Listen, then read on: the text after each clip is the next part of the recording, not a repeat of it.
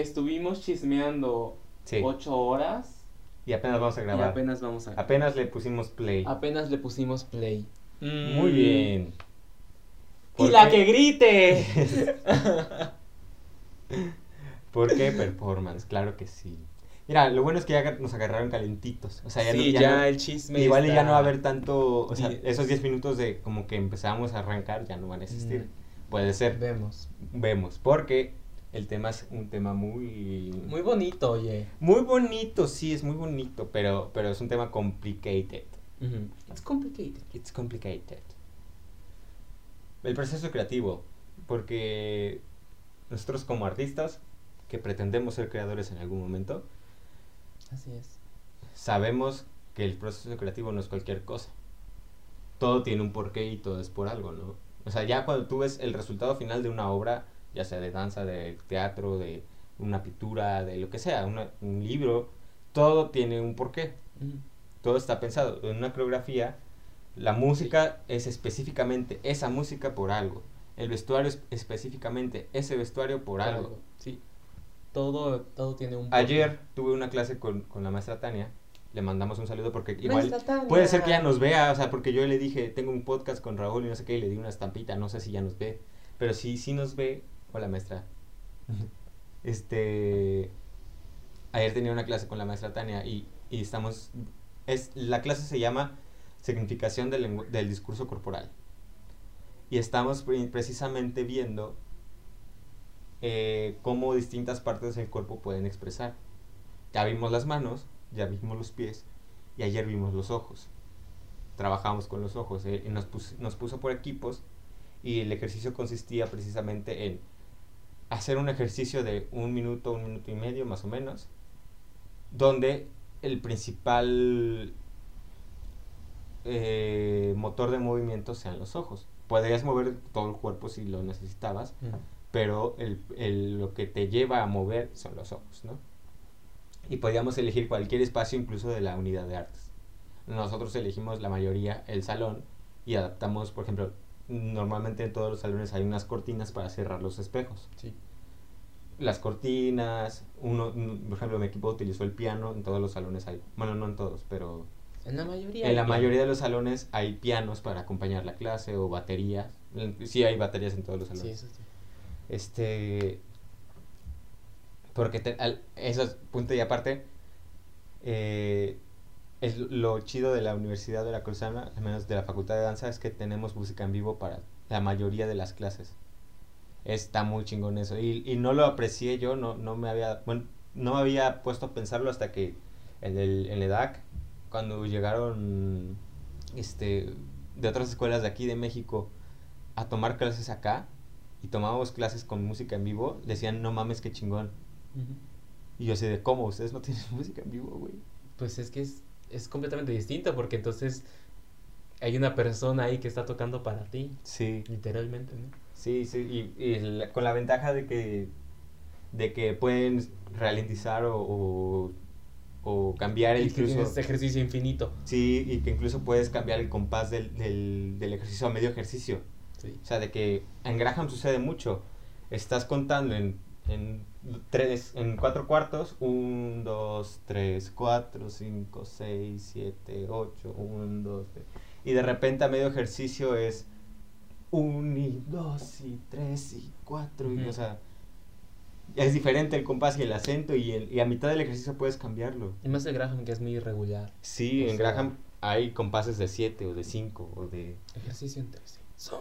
en 13, o sea, y el acento tiene que ser en 13 y en- no todas las, o sea, la mayoría de las canciones se cuentan en, en 8 o en 4, o sea, La- sí, hay algunos bailarines, yo me, me lo tengo que estudiar mucho en cuestión musical para ser muy específico con lo que le pido al acompañante, porque a veces los acompañantes nos tienen que cachar. Y ese es Sí. un trabajo que yo, mira, no mames, o sea, es que es, es les agradezco. Gracias, nuestros acompañantes, por cacharnos, o sea, de verdad. por cachar, Baruch hace mucho eso, o sea, de Sí. que ve que nos está costando y nos cacha mejor. No, pero luego me encanta porque empieza a tocar como lo que estamos haciendo, ¿no? De que caemos súper a destiempo. Sí, sí, sí, sí, sí. Y luego se espera y ya cuando estás, ¡pam! o sea, lo amo, amo que haga eso, Sí, de verdad. Porque digo, Dios mío. O de repente el maestro. Baruch es un maestro acompañante de ahí de la facultad. De repente lleva instrumentos muy, muy random. Sí, una vez llegó una máquina de escribir. Sí, sí, sí, sí, sí, o sea, Sí. o- a mí me pasó porque de repente estábamos en clase, güey, y, y estábamos haciendo una diagonal. Y este, y, de repente pum, está tocando, pum, pum, se calla y suena una corneta. Sí. ti, Ajá. Ay, Y- no y lo tú así de-. Güey, es que amo cuando hace eso porque todos. ¡Eh! Lo o amo, luego lo lleva unos, unas como maderitas que pone en, en- en los Ajá. tubos de los platillos y suena. Sí, ay, no. O la. O la el manguera. xilófono, o la manguera, güey. O lleva un xilófono. Sí. O, o no sé, o sea, de repente. Y lo- casi todos los maestros hacen lo mismo. Sí. Baruch hace, lo hace más, la verdad. Lleva uno que se llama Tormenta que es así. Sí, sí, sí, sí, sí. Ay. Creo que también lleva palo de lluvia. Se divierte mucho Baruch. Sí. O luego está él y su, y su novia ahí. Y, y sí, en el timbal. La conga, la conga. Sí, sí, es la sí. conga. Yo tomé un curso con él y soy un minion tarolero oficial reglamentario. No soportaste. No soportaste. Minion taroleo. Soy un minion tarolero oficial reglamentario. Muy bien. Mucho ojo. Un inspector te va siempre a, a analizar la clase y Sí. todo. Sí, sí. Yo soy el minion tarolero oficial reglamentario. Eh, soportan. Les tocó soportar. Les tocó soportar. Muy bien. Y ni modo. Bueno, ¿de qué estaba hablando? Em, de la clase de la maestra Tania. De los ojos. Ah, sí. Bueno, este, que mi, mi equipo utilizó el piano. Este, otros nos llevaron como unas escaleras donde. Bueno, no ves, no ves esas escaleras, en la facultad hay muchas. Que es un- el escalón y aquí y no tiene como el recubrimiento de aquí del escalón, ¿no? Y por ahí se asomaban los ojos. Muy chido, la verdad. Pero, ¿a qué iba con todo esto? No me acuerdo. No sé, estamos hablando del proceso creativo. Te pusiste a hablar de la clase. ¿Pero por qué lo dije? No, Ah, porque precisamente eso. Porque la mayoría de nosotros ocupamos este estímulos sonoros. Ajá. Ya sea o una pista o una canción. Nosotros del piano utilizamos el mismo piano. O sea, de repente tocaba, alguna, tocaba alguien una, una tecla y, y todos reaccionábamos. Y hubo un ejercicio, el ejercicio de las escaleras, que fue en silencio. En silencio, entre comillas, porque estábamos en un lugar de la unidad de artes que no podemos controlar que todos se callen. El silencio no existe. Pero ent- entonces hablaba, hablábamos precisamente de eso, en que en una coreografía o en un trabajo o en una obra, cuando ocupas el silencio, o sea, si estás teniendo estímulos sonoros en general, ya sea que alguien hable, ya sea una música, ya sea lo que sea, y de repente hay un silencio, también se mueve una- también se vuelve un elemento. ¿Qué, nos dijo, ¿qué diferencia hubiera sido que ese ejercicio que vimos sea en total silencio? Hubiera sido súper, súper, ¿cómo decirlo? Espeluznante, o sea, incluso como remitiendo al miedo, ¿no? Porque de repente eran ojos que se asomaban por las, por las escaleras, como los niños cuando dicen que hay un monstruo bajo, bajo las escaleras, ¿no? Y lo peor de todo es que en ese ejercicio eran ojos humanos. Porque, eh, por ejemplo, hubo un ejercicio con la cortina que se acomodaron una encima de la otra. Eran cuatro, cuatro compañeras mías. Y entonces hasta abajo, una, otra y otra. Y se veía así las cabezas. Y, nada más sacaban un ojo. O sea, de repente nada más se veía la cortina así el ojo. Y el ojo se movía.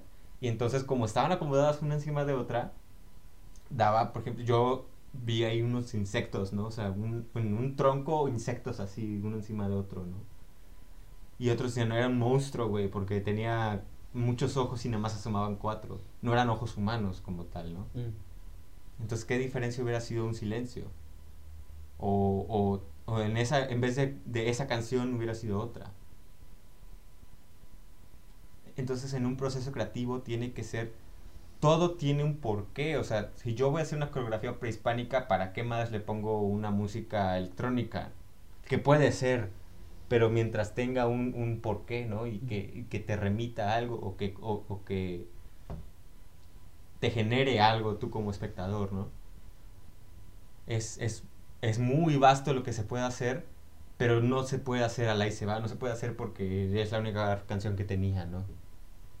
O porque no se me ocurrió otra y le pongo la primera que me encuentre. O sea, no se puede hacer eso. Es verdad. Sí, Yo creo que... mm, mm, esta frase la dijo el maestro Saransky, que es que eh, el camino del arte no es la supercarretera. El camino del arte es la senda que se abre mientras la caminas y se cierra tras de ti.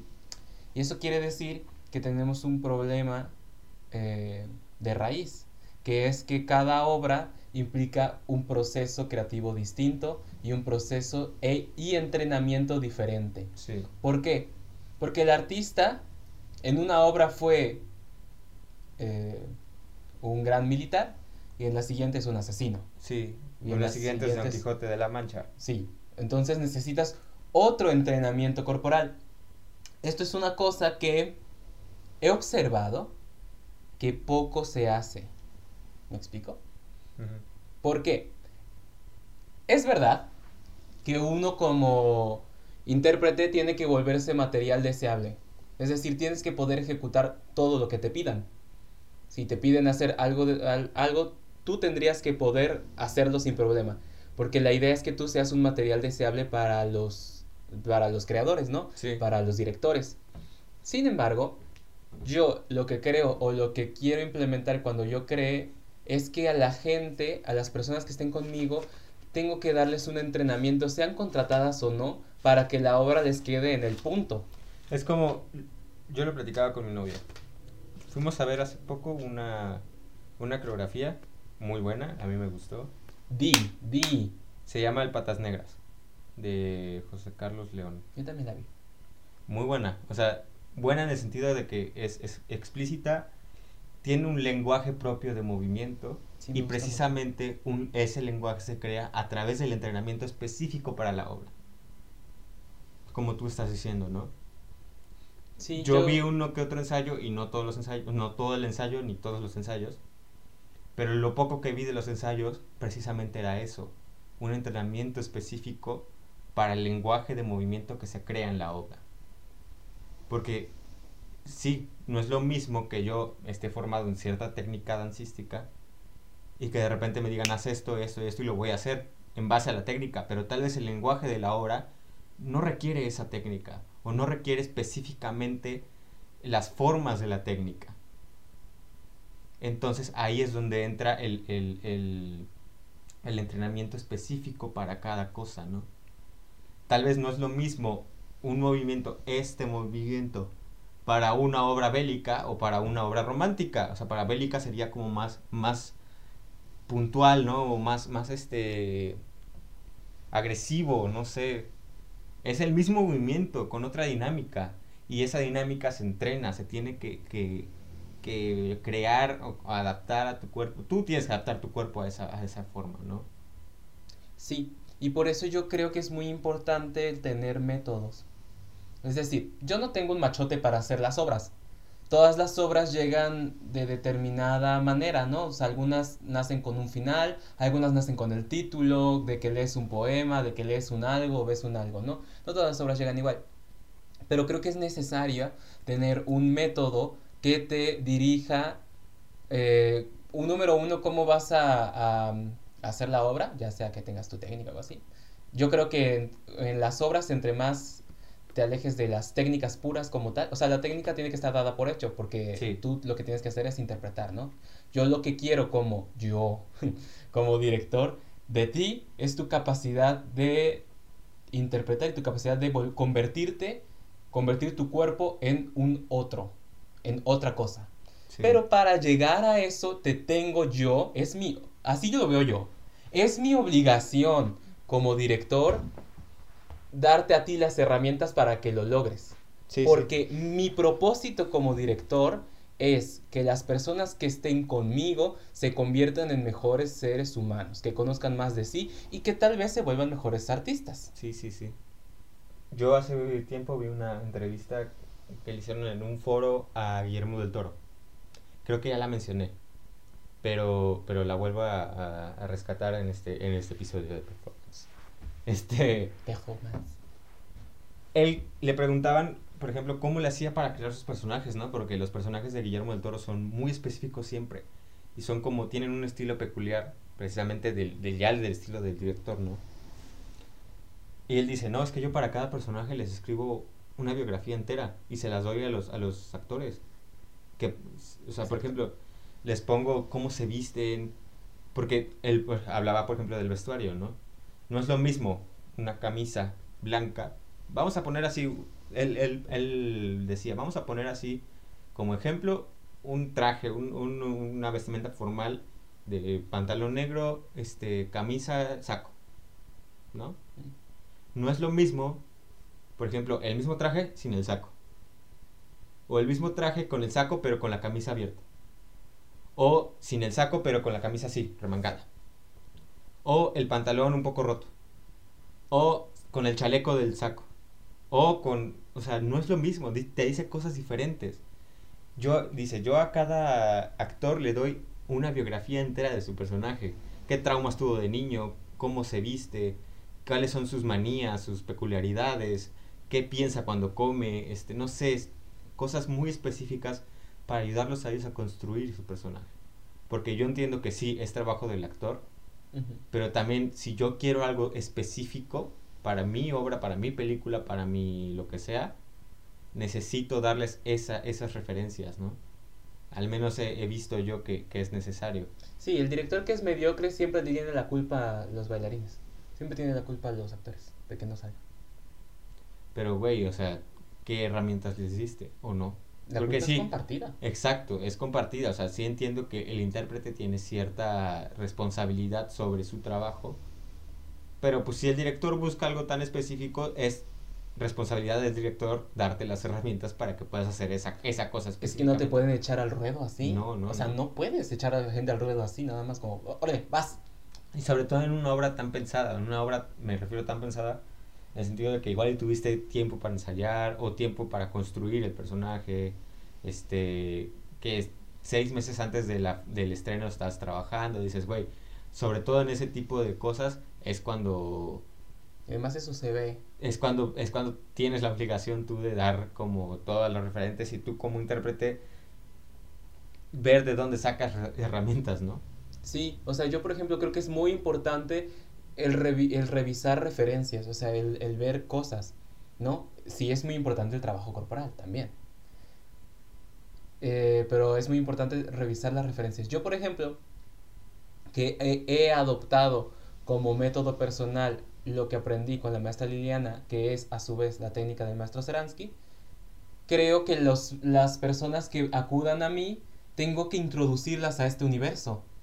Porque el maestro creó una técnica, que no está escrita así, técnica del maestro, no, no hay nada escrito, creó una técnica a partir de lo que ha estudiado y necesito introducir a la gente a este imaginario para que entiendan lo que yo les voy a pedir. Sí. Porque si no, pues nos vamos a pelear mucho porque no me van a entender.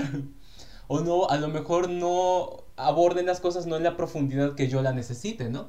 A lo mejor yo quiero algo muy específico, pero para, para que tú me lo des, te tengo que entrenar y te tengo que meter a mi forma y a mi imaginario. O sea, que tú hagas así un poquito en mi cabeza y digas, ah, esto es lo que, lo que más o menos por ahí va, ¿no?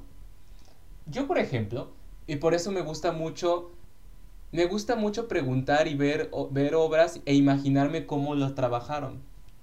Me gusta mucho cuando la gente cuenta la forma en que entrenan para una determinada obra, porque tu cuerpo se entrena para aguantar una obra y se transforma. Sí. O sea, cuando tú haces una obra determinada, tu cuerpo se transforma para aguantarla. Y de repente eh, eres como más fuerte, ¿no? O de repente estás como más cansado, más aletargado. O sea, tu cuerpo se transforma para la obra. Ay, ¿a dónde iba con esto? Se me olvidó. Coño, se me olvidó. Coño. Bueno, el caso, ¿no? O sea, tu, cuerpo se transforma para las obras. Entonces, yo, por ejemplo, hace poco me gusta mucho, ah, ya lo recordé, me gusta mucho eh, leer y ver sobre métodos, ¿no? Y cosas sobre todo de interpretación. ¿Por qué? Porque el problema de los bailarines es que bailamos nosotros mismos con vestuarios bonitos. Sí no construimos personajes, nos da flojera. O sea, es como, no, sí, nos da flojera, no hacemos personaje. Somos nosotros mismos bailando y pues entonces nada cambia. Y a mí, por ejemplo, la memoria emotiva y todo esto no me funciona. no conecto con eso. Porque yo creo que los personajes son. Esta palabra me encanta, me siento muy culto yo. Una otra edad. Ok. Los personajes no existen, no están escritos. Existen hasta que tú les prestas tu cuerpo. Yo creo que mi cuerpo es recipiente para que me posean. Porque actuar tiene que ver con dejarse poseer. Gracias, Dayan Inri. Este. Entonces yo creo que hay una otra edad. ¿Por qué? Porque cuando yo he tenido la experiencia de construir desde mí, me siento muy expuesto. Y yo tengo mucho miedo al ridículo. Entonces, como estoy poniéndole cosas muy mías, es como si fuera yo. Mira, yo entiendo la, la memoria afectiva. A, a interrumpiéndote un poco. Ajá. Este. Es Sí. un buen recurso. ¿eh? Sí, como un buen recurso porque muchas veces, a ver, es que la entiendo, más no la adopto tanto. La he adoptado sí, pero, pero más que nada la utilizo para darme una idea de cómo el personaje se pudiera sentir. Desde mi perspectiva y desde mi experiencia con ciertos sentimientos, es como puedo darle al personaje esos sentimientos a veces, muchas veces, porque son sentimientos, siempre, todo, yo siempre lo digo, ¿no? No puedes entender el dolor de la otra gente, aunque sea la misma situación o una situación sim- similar, todos vivimos nuestros sentimientos de distinta manera. Por eso mismo creo que el personaje no tiene tus sentimientos y por eso concuerdo contigo que la memoria afectiva a veces no me funciona, porque no es lo mismo mis sentimientos que los sentimientos del personaje que yo estoy haciendo. Exacto. Entonces, quiero, quiero pensar que yo ocupo la memoria afectiva precisamente para dar una referencia a cómo el personaje pudiera sentirse y a Sí. través de esa referencia crearle a él ese sentimiento. Concuerdo con esta conclusión. Pienso lo mismo. Es como un referente inicial para empezar, funciona muy bien. Sí. Pero esto me lo dijo un maestro de teatro. Si tú vas a interpretar que matas a tu mamá, el personaje mata a su mamá, tú no puedes matar a tu mamá todas las noches del teatro. No aguanta, no hay quien aguante. No hay quien aguante.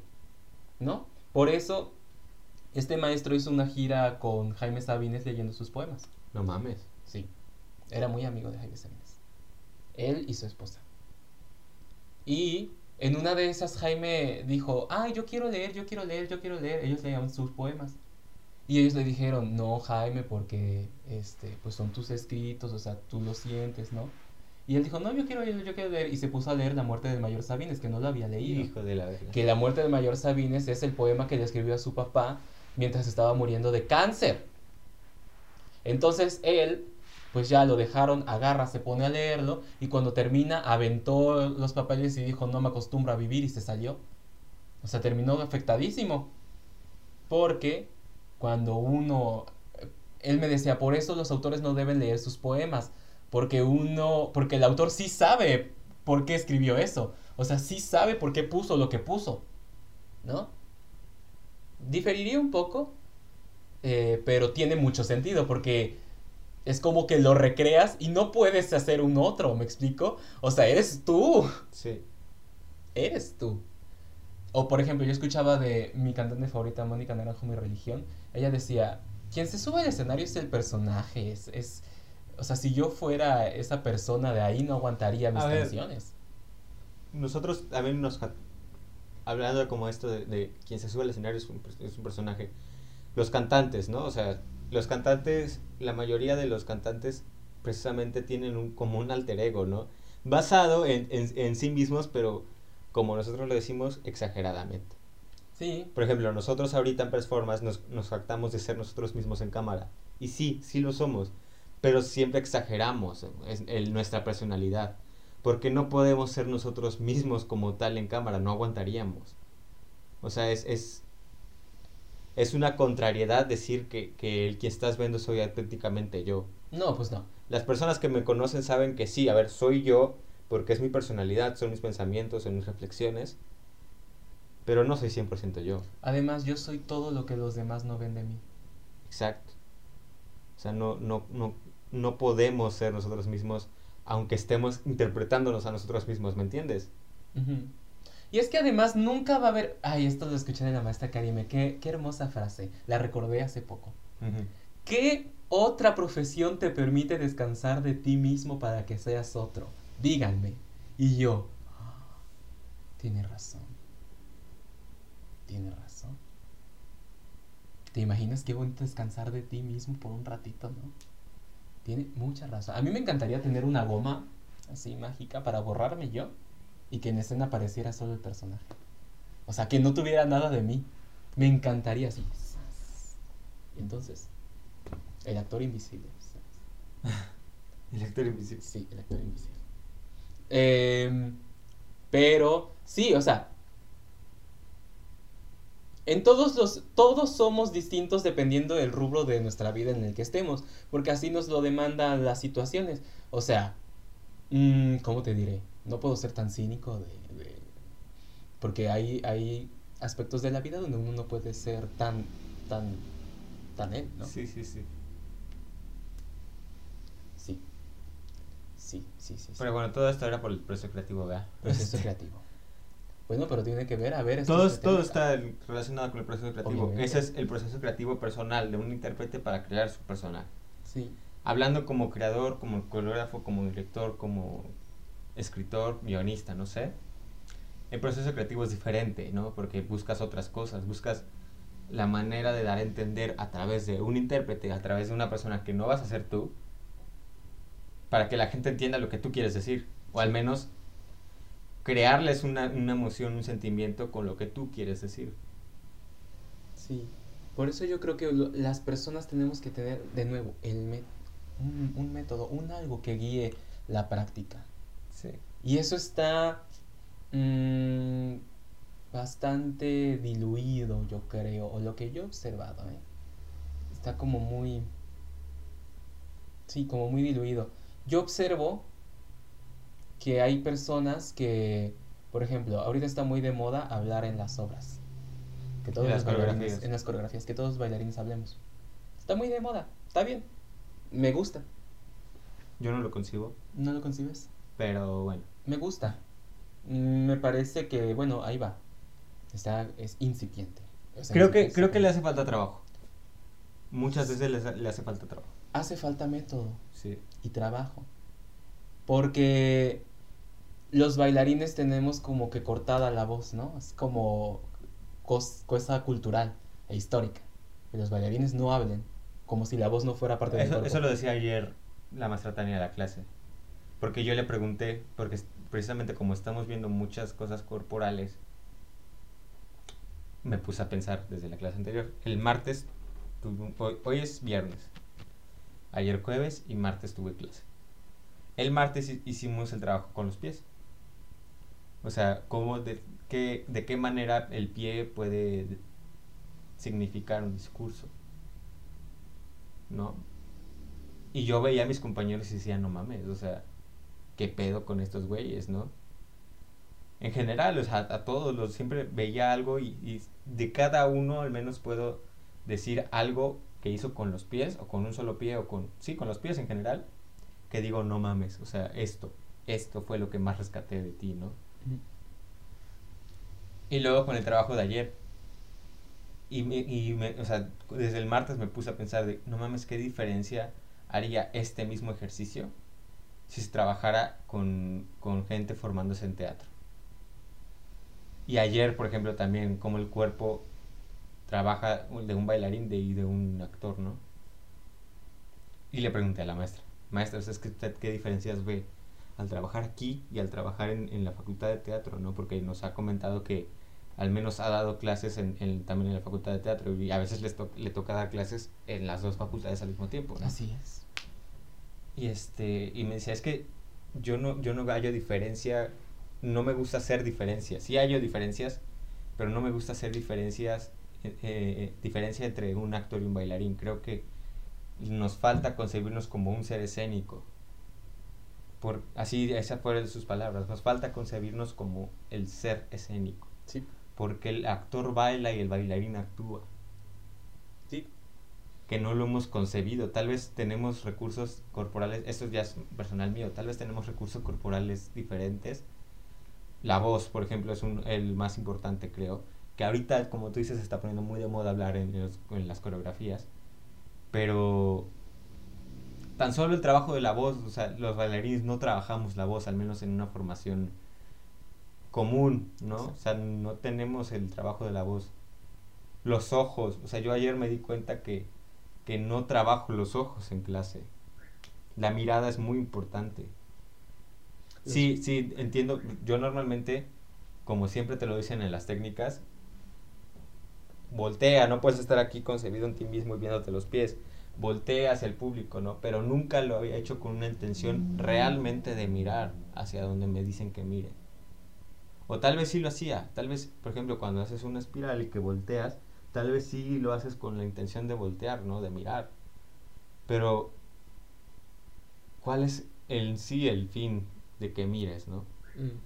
Tal vez en clase es un poco complicado hacerlo y darle un propósito a tu mirada, pero dentro de una coreografía es necesario. Toda acción en el escenario tiene un objetivo. O sea, ¿por qué volteo en una espiral en una coreografía? ¿Cuál es el fin de voltear? Tal vez estoy buscando a alguien, tal vez este, estoy viendo mi pasado, tal vez este, me da miedo algo que puede venir atrás de mí. Y todas esas formas son diferentes de mirar. Sí, Yo me acuerdo que la maestra Naomi nos decía, es, es el... ¿Cómo se llama? por deber. Por detrás la barra, miren al vacío, asómense al vacío. Entonces era como, asómate al vacío, o sea, ¿qué hay ahí? Sí. Y eso ya era diferente. Como el high release en Graham, ¿no? El high release es estar aquí en release y hacer esto. Pues es, es el pecho, ¿no? Estás, estás aquí, aquí. Ajá. Entonces, ¿qué te dice esto, no? ¿Qué estoy buscando con el high release? Estoy buscando a Dios, estoy buscando, Sí, claro. No sé, volar, estoy buscando... Es una imagen muy fuerte, ¿sabes? Sí. Como la... Mi ejercicio favorito de Graham es la plegaria, o sea, tú lo ves y dices, no mames. O sea, ahí hay un, un dolor ingente Sí. en ese movimiento. Y cómo me encabrona cuando veo gente que hace... Hola. O sea, Marta Graham debe estar así, Retorciéndose en su tumba, así. O, o sea, esta de las cuartas que es una cosa como muy animal, ¿no? De- La cuarta de giro, sí. La cuarta de giro y también esta que creo que, no sé cómo se llama, que es así en espiral. Es una cosa como muy animal. Sí. No tiene todo un sentido. La- las profundas contracciones aquí, el ojo que todo lo ve. O Sí, sea, no, todas no, esas no cosas. Tienen un sentido muy animal y muy dramático que está perdido. Sí. Lanzar. ¿Qué, qué implica lanzar, no? Sí, o sea, lanzar.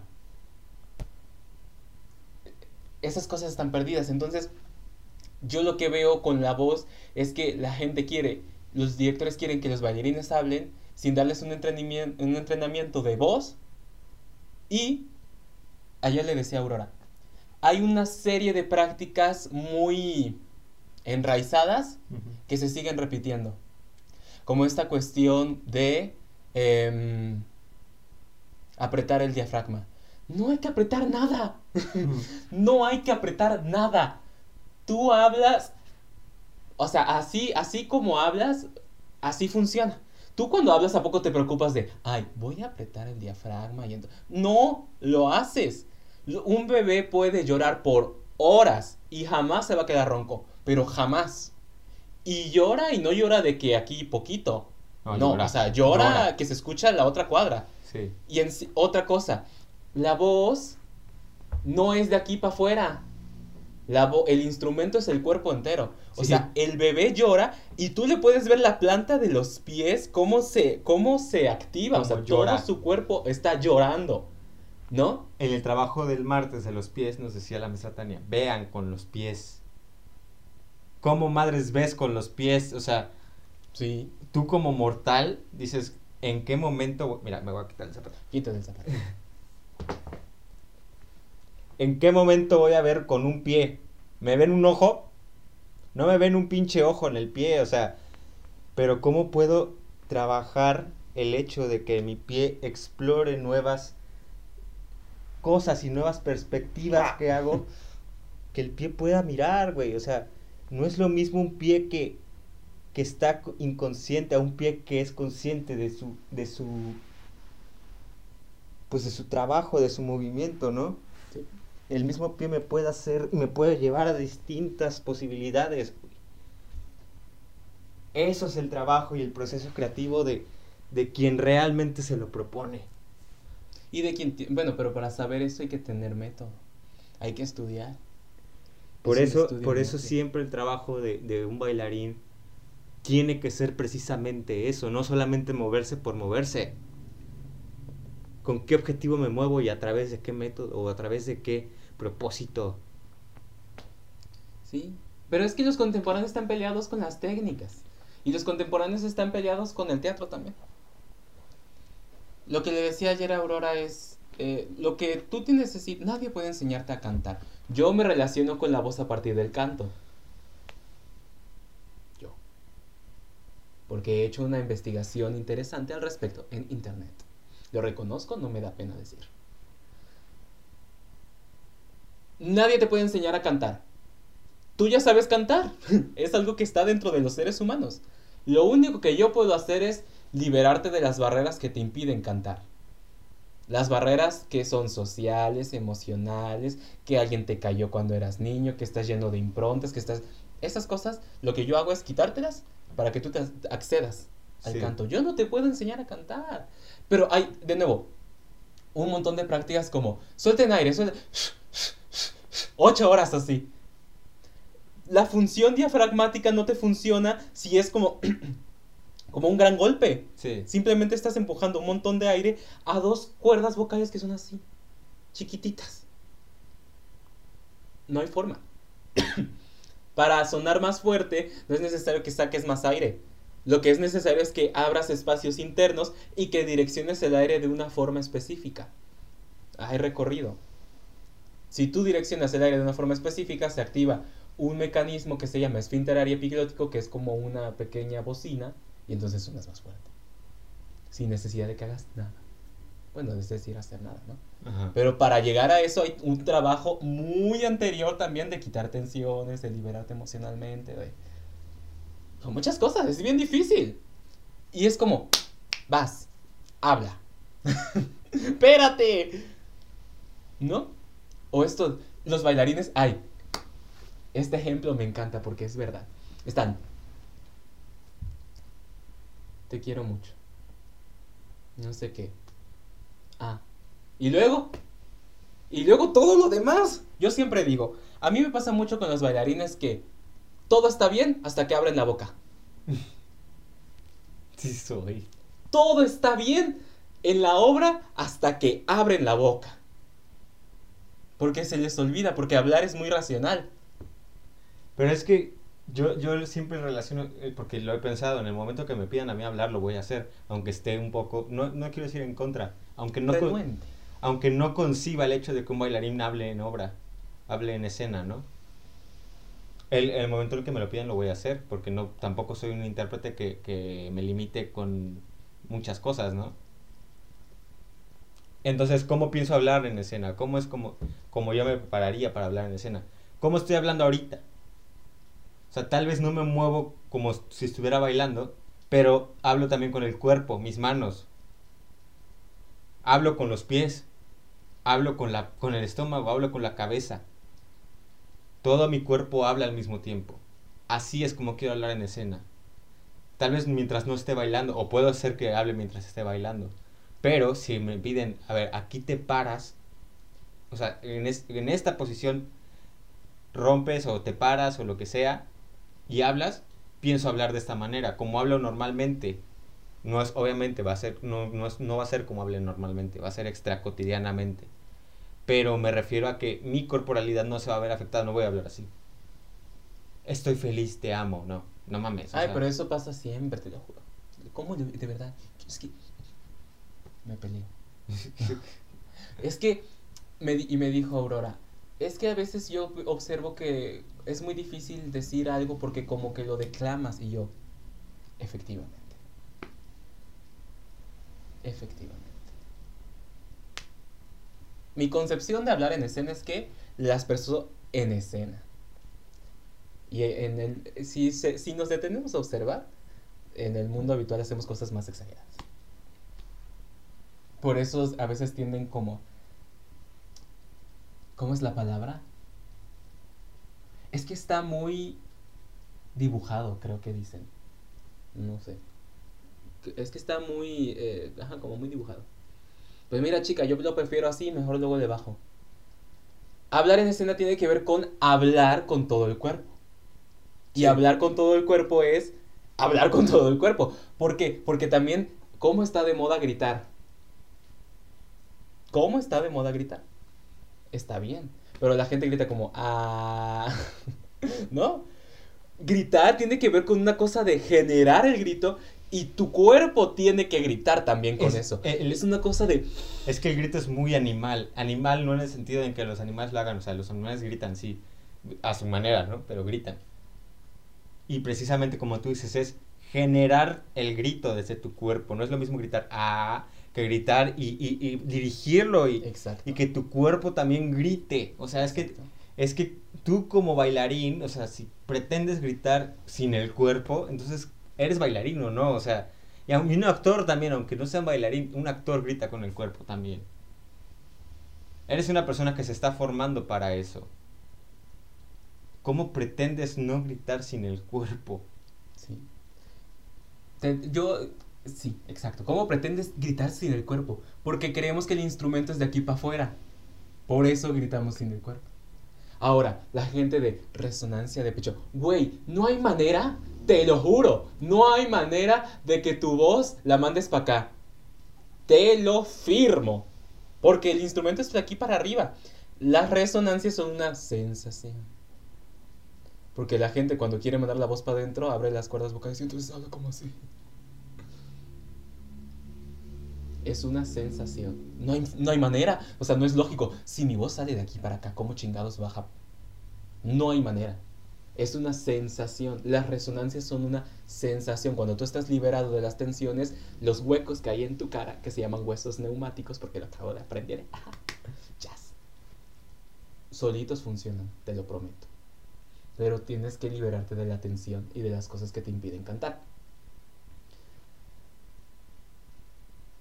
El cuerpo. El cuerpo, dice Marta Graham, el cuerpo es el instrumento con el que se vive la vida. El cuerpo es el instrumento con el que se vive la vida. Tú eres el canal que se abre así, mira. Y la vida pasa a través de ti. Qué maravilla, ¿no? Como un río así. Y la vida pasa entonces a través de ti. La cuestión aquí es qué tan a flor de piel eres tú capaz de abrir el canal y de permitir. ¿Con dónde están tus improntas? O sea, qué tan capaz eres de permitir que la vida fluya. Porque, mm, te digo, los, bailarines, yo creo que en escena hay que dejar un poco de pensar, o sea, hay que apagar el pensamiento así, el racional. Y como hablar es muy racional, entonces tendemos a pararnos, porque hay que pensarlo. ¡Ay, me piqué el ojo! hay que pensar lo que vamos a decir. pensar que voy a decir, te quiero mucho y tenemos muy metido lo de la dicción, ¿no? Como hablar bien. ¿Es, ¿es importante? Sí, o sea, es importante no trabarte. No trabarte. Pronunciar bien las palabras, pero no puedes hacer todo el tiempo como que hablas así normalmente porque no lo haces. No.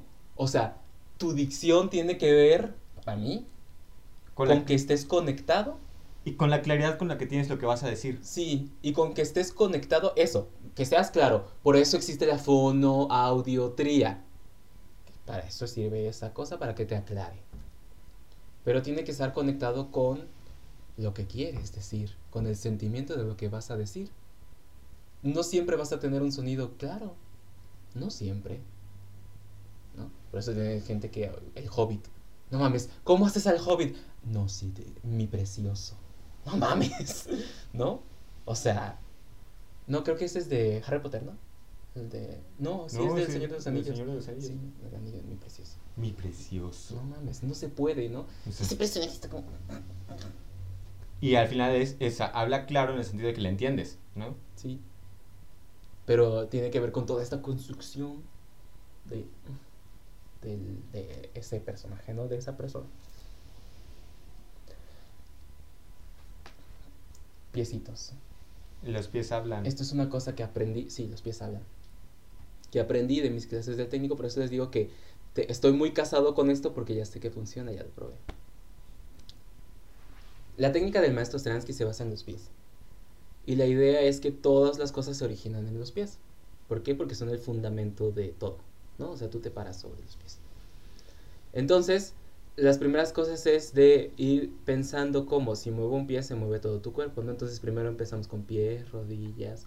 Y si tú eres capaz de liberar los pies y las rodillas, ya se te liberó la espalda y ya se te liberó lo demás. Y eres feliz. Llegar a eso cuesta mucho trabajo. Es un trabajote, ¿no?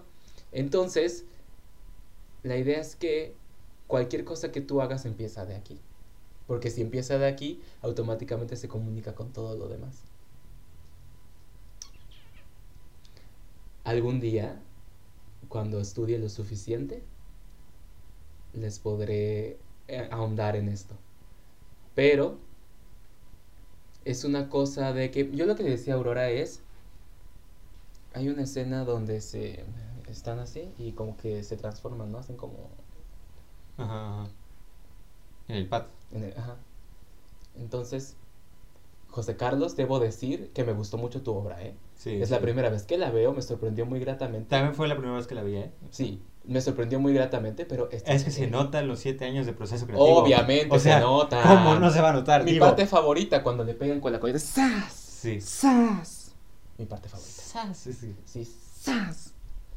Mi Eh, parte favorita, aunque es muy triste, es cuando agarran al caballo. Ay, es increíble. O sea, está el jinete, no, no les voy a spoilear mucho, pero está el jinete y entonces empieza a correr el caballo y, y se pone en cuatro puntos y empieza a correr en cuatro Sí. puntos y el jinete con la riata lo agarra y el caballo cae. Es increíble. Es increíble. Y además, Terrones tenía tan clara la respiración del caballo, güey. No mames, ahí estaba el caballo, te lo juro que ahí el estaba. pinche caballo, sí. O sea, no era él, era un caballo. Increíble. Pero. Lo amo, güey. Sí, no, eso estuvo increíble. Me gustó muy mucho, de verdad, felicidades. Esto es lo que observé. Cuando se tenían que transformar. Digo, esto yo lo veo porque yo estoy casado con este método, pero seguramente, o sea, él es un gran coreógrafo y, y X. X. Lo que yo tengo... eh, ¡Ya! ¡Ya! A ver, No aclares. ya, no aclares que oscurece. Ya. Entonces lo que yo vi es que se tenían que transformar, ¿no? Entonces así como... Ay, no puedo. ¡Basta! No voy a mover los pies. ¿No? Entonces estaba de aquí para arriba.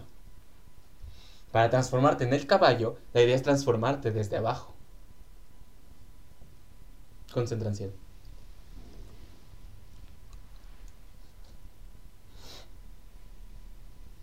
Sí. Ay, me dio un calambre. Lo que pasa por trabajar sin, sin calentar. Sí, no lo hagan. Ah, ah. Pero es una cuestión de que el, el pie es el que se vuelve espuela de caballo. Sí. Por ejemplo, el Prancis, hay una parte, ah, se hacen Prancis así, Sí. como imitando la cabalgata, ¿no? Del, del, Sí. del caballo. El pie es sumamente importante ahí. sumamente importante. Porque no estás caminando con pies de humano, estás caminando con patas de caballo de y caballo. herraduras y espuelas, o sea, Sí. Y esta, o sea, la pose, ¿no? Hay una cuestión de ir para adelante. O esta. Es como me gusta esta. es muy bonita esa pose. Sí, es muy bonita. Y hay un algo de, Sí, hay algo de, de exacto, de de, de ser el, el- el caballo que, que va a moverse. que tu cuerpo deja de ser un cuerpo humano, deja, em, o sea, vamos a tomar como referencia literalmente un cuerpo de caballo y un cuerpo humano. El cuerpo del caballo es tres veces más grande. Y además los animales, interpretar animales es bien difícil. Hay una técnica actoral al respecto, ¿eh? Que se trata de imitar animales. Este, hay un actor, por ejemplo, que eh, fue la primera vez que le escuché. Uno que hizo a Juan Gabriel en una serie. Ah, dice no. que él tomó para hacer a Juan Gabriel una garza. Sí. Una Totalmente, garza, ¿no? Y es muy- tiene mucho sentido. Sí. O por ejemplo, este, mm, el que hizo al Joker, no sé cómo se llama. No, no, Mm. Joaquin Phoenix, el otro. Jared Leto. No, no, no. Este, El de El Caballero de la Noche. eh, ay, lo tengo. Bueno, él. Todos saben de cuál hablo, ¿no? Del del Caballero de la Noche. Sí, sí, sí. Él tomó como referencia una serpiente, ¿no? Entonces pues Sí, pues sí. hacía eso. ¿Cómo se llama ese cabrón? Entonces me olvido cómo se llama. Pero él- y, y los animales dan una enseñanza tremenda, ¿eh? o sea, interpretar animales es muy difícil. Por ejemplo, bueno, yo voy a platicar lo que, lo que por, por la razón Habla, por la que elegimos hablar este tema hoy. habla. Hay en la clase de, de danza moderna 3, estamos en este semestre y en el siguiente vamos a, a trabajar con la técnica Graham. Y la maestra nos pidió que como proyecto final hiciéramos una coreografía. Más que nada un remontaje, pero pues le preguntamos si podemos hacer una coreografía propia, porque queremos, tenemos la intención de hacerla todo el grupo juntos. Y nos dijo, pues sí, háganla, no, no hay pedo, mientras tenga el lenguaje de la técnica. Ah, ok. Esa es la- la única premisa, la, la única instrucción que tenemos, que tenga el lenguaje de la técnica. El tema y todo eso es libre. Ah. Entonces, dentro de, de- de la, de las propuestas que hicimos, hay una mía que, que la saqué de un libro que se llama Los grandes mexicanos Quetzalcóatl, que lo escribió Luis Rutiaga. Este, bueno, no lo escribió, recopiló mitos, bueno, lo escribió él, pero, pero él es el, el autor del libro, ¿no? Este, y hay un mito que precisamente habla de una danza. Esta danza se hace el libro habla de más que nada de la vida de Quetzalcóatl como hombre, como mortal. En el momento en el que Seacatl, que es Quetzalcóatl, nace siendo un dios reencarnado en un hombre. Que no lo sabe al principio de su vida, se da cuenta después. Pero bueno, en este punto Seacatl ya es este gobernante de, de Tula. Y Tezcatlipoca estás este, haciendo cosas para, para que Tula caiga y para que Quetzalcóatl caiga, ¿no? En este punto, Tezcatlipoca mata a un hombre, Tequigua, que, este, que es el jefe de jardineros del, del palacio de Tula. Y convoca a toda la gente del pueblo, convirtiéndose en Tequigua, a hacer este como trabajos ahí según de, de jardinería y no sé qué, y que al final van a danzar. Pues a través de ciertas cosas, el Tezcatlipoca induce al pueblo a una danza demoníaca, como hipnotizándolos y los lleva a morir en un abismo. A morir literalmente lanzándose al abismo sin conciencia. Entonces, dentro de esta obra yo pienso mucho en movimientos animales, en movimientos animales me refiero como instintivos y para lo mismo pre- es- tiendo- quiero hacer referencia hacia animales, ¿no? Por ejemplo, estas, estas manadas de, de antílopes, ¿no? De, del- de, de Ajá. África, ¿no? Que van corriendo y saltan y no sé qué. Yo tengo mucho esa imagen, ¿no? O, o un jaguar, me imagino, Tezcatlipoca es el jaguar negro. Este, me imagino a Tezcatlipoca, un pinche jaguar, o sea, no, obviamente no lo voy a poner, en- bueno, quién sabe, que vale si lo pongo en cuatro puntos, pero caminando hacia el pueblo, ¿no? Hacia Quetzalcóatl como un pinche jaguar, ¿no? Acechando. Quetzalcóatl es una serpiente, porque ¿cómo no va a ser una serpiente? Pero una serpiente común, es una serpiente emplumada. Una serpiente que aparte de, de- de arrastrarse por el piso puede volar y puede hacer como movimientos un poco más llevados hacia la, la fantasía, ¿no? O sea, porque es un animal fantasioso. Entonces, ¿cómo, cómo a través de mis referencias a constru- construyo imágenes que, que al final de cuentas puedo aplicar en una escena?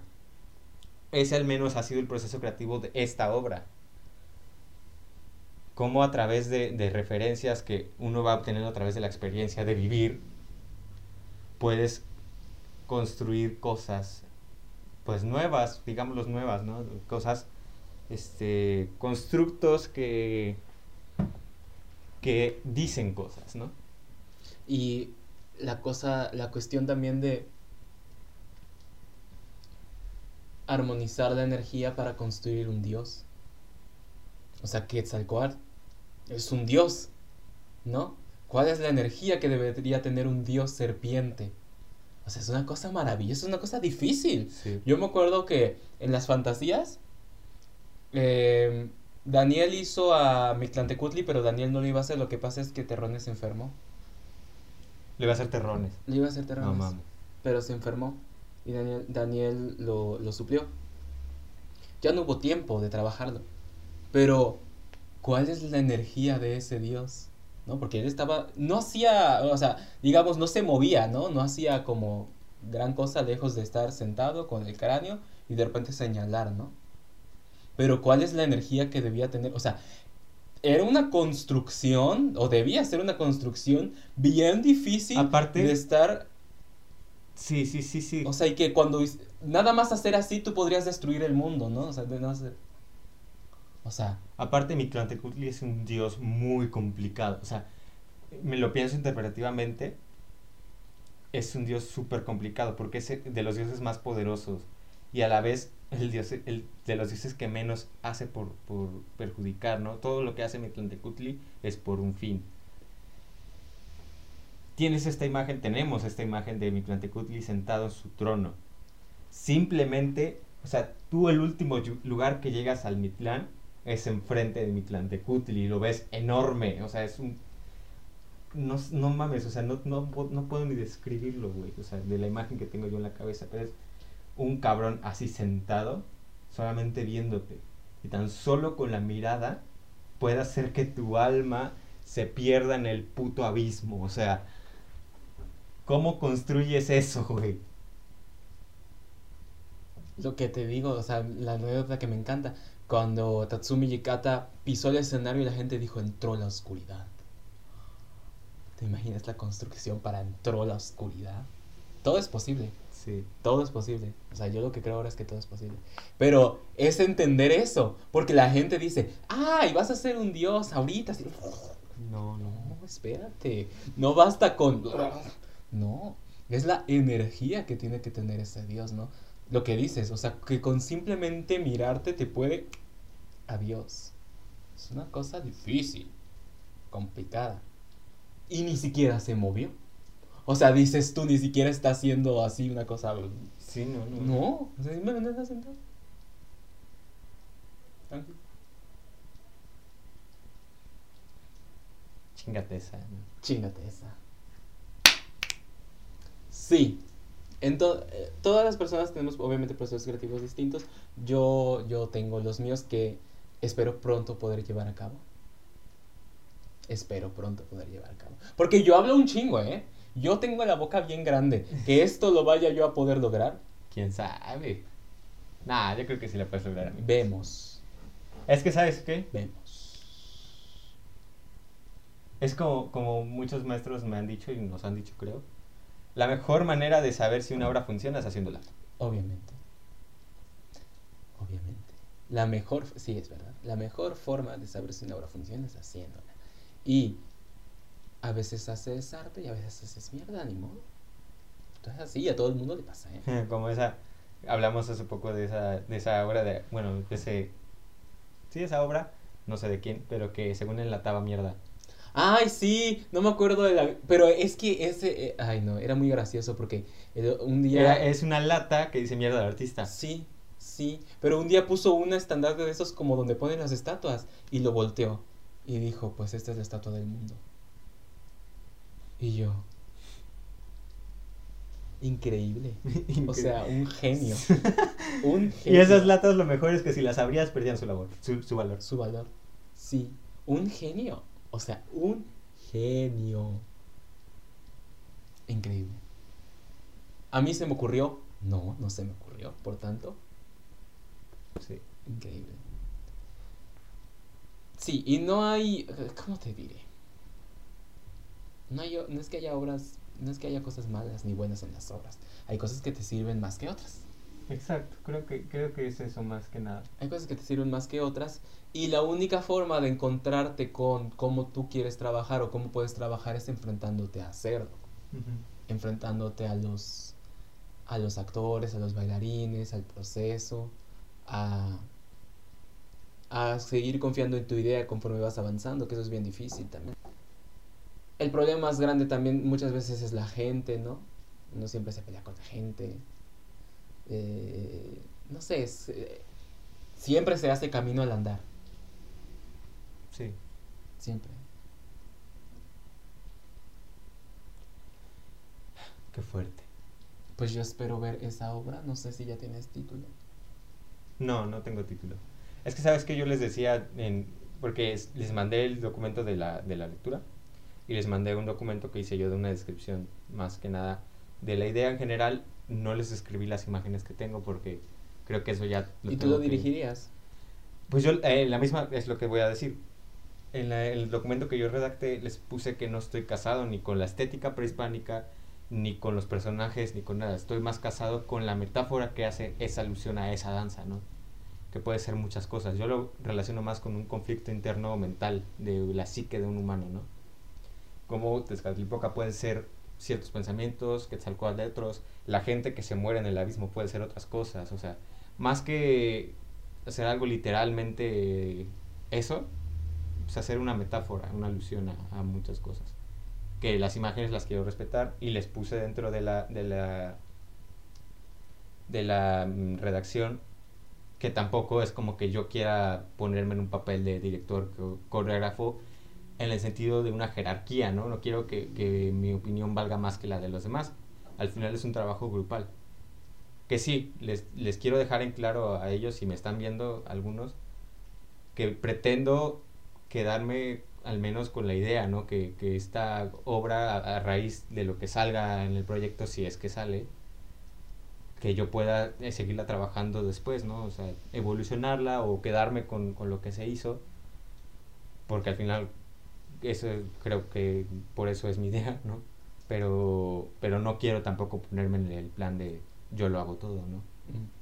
O sea, sí quiero que ellos me ayuden a construir muchas imágenes y, sie- y siempre estaré abierto a lo que ellos me puedan proponer, ¿no? Muy bien. Espero verlo. Yo también espero verlo. Espero verlo. Y yo ahí. Yo en primera fila. va a ser la primera, si es que me permiten hacerla, va a ser la primera obra que yo coreografíe para alguien más. Sí, porque me decías que no, no te conocías a ti mismo como director. No me conozco como director. Sí, no, no, no me conozco. O sea, yo sé que, o sea, igual y en este caso no tengo el poder o, les digo, o sea, lo dije, lo dije para la redacción, no quiero ponerme en ese plan. Pero me refiero que no me conozco como director ya cuando yo tenga un- una jerarquía en el sentido de que puedo decidir quién entre quién no. O sea, yo sé que voy a ser muy culero, o sea, de esos de que ya faltaste, ya te chingaste, o sea. ah, Si, si faltaste porque, por ninguna razón, o sea, porque se vale faltar, o sea, de repente, no sé, tuve un percance, este, lo que sea. Y dices, bueno, está bien, ¿no? O sea, tampoco me voy a poner así de mamón. Pero si faltaste porque el- nada más querías faltar, pues... o sea, yo sí soy muy de la idea de que, papi, no estás queriendo, pues no vengas. Mm. Pero bueno, me voy a conocer, que me voy a conocer. Y sí, te- y va a ser la primera, la primera coreografía que yo haga para alguien más, que no, en la que no baile yo, pues. Todo lo que he coreografiado me lo he hecho a mí mismo. También es un, un reto autodirigirse. Pero es más fácil. Pero es más fácil porque tú entiendes la idea que quieres, que quieres proyectar, ¿no? Y, y hacer entender al intérprete qué quieres proyectar y qué necesitas que el público vea. Ah, y es donde la veo complicada. Sí. No, yo, yo en algún momento tuve la oportunidad de hacerlo con, con este Juan Diego. Y todos se rieron de mí. Porque yo decía, a ver, Juan Diego. Piensan que tú tienes que hacer un personaje este, fantasioso. Hazme la biografía. O sea, piensa, ¿qué, qué, qué está viviendo antes este personaje? ¿Por qué hace lo que hace? Hazte un diario. ¿Qué tiene que ver un fauno? Tiene que ver que la primavera llega a tiempo. Tiene que ver que tal cosa. Y todos se rieron de mí. Pero el, el fauno estuvo ahí. Pero el fauno estuvo ahí. Sí, no mames. Ahí o sea, estuvo. fue impresionante ver a Juan Diego. Y todos se burlaron de mí. Y sí, yo, Sí, sí. yo sabía, yo les dije, perros. no, no es cierto. Pero sí, recibí muchas burlas por, por cómo este, trataba con Juan Diego la obra. Así que tú no tengas miedo. Encuentra las, las, las cosas que te funcionen para que tus intérpretes eh, hagan lo que necesitas. Sí. Confía en ellos. Y claro que confío en ellos. O sea, Te digo, todavía no es 100% seguro que vayamos a hacer esa hora. Yo creo que sí la van a hacer. Te lo digo porque soy brujo. pero, pero yo confío completamente en mis compañeros. O sea, sé la capacidad que tienen. Pues nada. Desde aquí espero ver esa obra, ¿eh? Pues nada. Mira, yo. Ojo chicharo, como diría mi mamá. Referencia. No lo dije porque ella sabe. ella cachó la referencia, yo lo sé. Pues nada, chavos, chicos, Fine. chiques, chicas. Porque si no empiezo a rajar de medio mundo. No, no es cierto. No, no soy así. ¿O sí? pues nada, performance totalmente. Poker face. Oh, oh, oh, oh, oh, oh, oh.